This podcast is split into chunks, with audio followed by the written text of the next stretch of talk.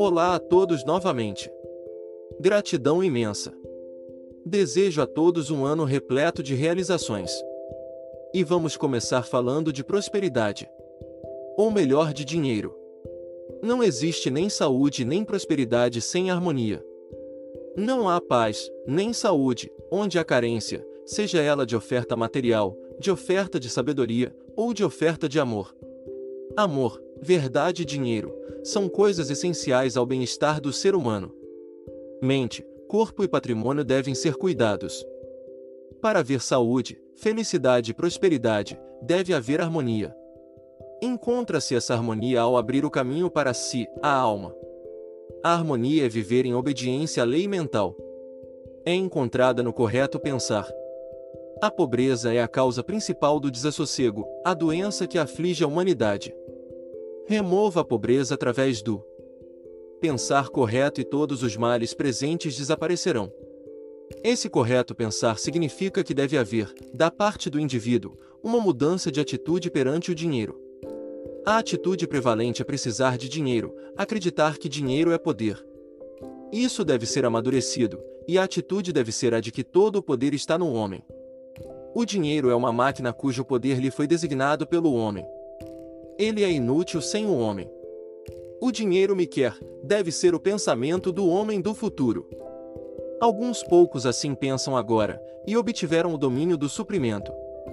É uma legítima demanda, da parte de cada indivíduo, ter o suficiente. A função do universo é suprir as necessidades humanas. Tudo é pelo homem. O sol brilha para ele, as águas correm para ele, as flores florescem para ele, o grão amadurece para ele, e a terra pulula com belezas para ele. Tudo seria sem utilidade e sem propósito se não fosse por ele. Se ele deixar de existir, não há uso para o universo ou qualquer coisa nele, essas coisas são virtualmente inexistentes sem o homem. O homem por si só confere um significado, um uso, um valor, um propósito ao universo. Há o suficiente na unidade universal da qual todas as coisas se materializam, a fim de que cada um tenha o suficiente para atender suas necessidades sem roubar de quem quer que seja. A oferta diz respeito inteiramente a nós, e, no entanto, existe a falta. De quem é a culpa? Não é do todo. É nossa. Não soubemos exigir o que é nosso, e não exigimos o que é nosso. A lei é simples, e é anunciada pelo maior economista político, bem como pelo maior cientista mental que o mundo já registrou em seus anos. Ele não foi um teólogo, tampouco lidou com questões de uma vida futura, como muitos parecem pensar, ele foi um sociólogo e um socialista. Ele lidou com questões da vida que agora existe. Seu nome foi Jesus. Ele anunciou a lei da seguinte forma: busque primeiro o reino de Deus e sua justiça, e todas as coisas lhe serão acrescentadas. Analise a lei da seguinte forma: Reino de Deus. Onde? Dentro de você. Deus é espírito, ele disse. O reino de Deus então é a alma. E o ego ou alma do homem. Conheça a si mesmo como alma, conheça-se como espírito, eis a lei. Viva corretamente, eis o significado de, de sua justiça. Viva de acordo com o seu senso do que é certo, obedeça à própria consciência. Então todas as coisas serão suas. Coisas de qualquer tipo, de todos os tipos, são manifestações da única substância. As coisas são, assim como você, manifestações do Deus único. O dinheiro é uma coisa. O dinheiro é uma manifestação do Deus único. A lei é simples preceitos, esses. Viva verdadeiramente de acordo com quem você é. Viva espiritualmente, de primazia em seus pensamentos para o eterno, de onde provém todas as coisas, e todas as coisas virão até você conforme necessitar. Primazia? Primeiro? Sim. Não as coisas em primeiro lugar, mas a condição mental que controla as coisas. Não o dinheiro em primeiro lugar, mas a atitude mental que atrai o dinheiro. Eu confio em mim mesmo. Essa condição mental é fé em si mesmo enquanto manifestação da onipotência, fé em si mesmo como manifestação do bem maior, fé no universo como justiça, fé no todo universal como bem integral, fé na vida que há, para obterá. Necessária oferta das coisas solicitadas para sua máxima expressão. Então deixe as coisas virem. Isso é tudo, mas é Deus. Essa é a porta estreita. Todos podem entrar, mas poucos o fazem. As coisas vêm em segundo lugar, poucos colocam as coisas em segundo lugar. Dinheiro, posição, influência, aparência, essas coisas, no pensamento comum, vêm em primeiro lugar. Mas essas coisas são produtos do poder. Primeiro, torne-se um com o poder, transforme-se no poder, e essas coisas desejadas virão. O processo comum dos negócios, o método usual de pensar, deve ser revertido. Pense a partir do poder interno, pense a partir do seu ser.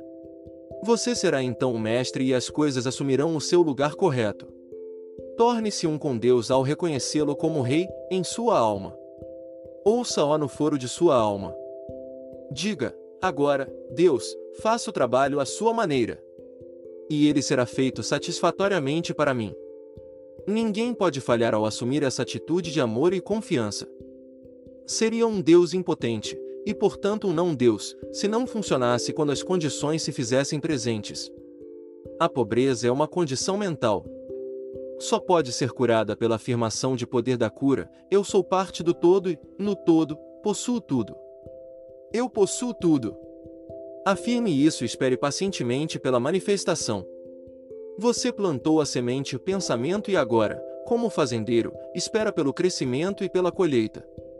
Essa semente não lhe falhará, assim como o semeador, se você confiar. Repita essa afirmação. Não importa quais sejam as aparências. Não importa se faminto, sem teto ou solitário, afirme: Deus é meu suprimento. Meu suprimento é infinito. O dinheiro me quer.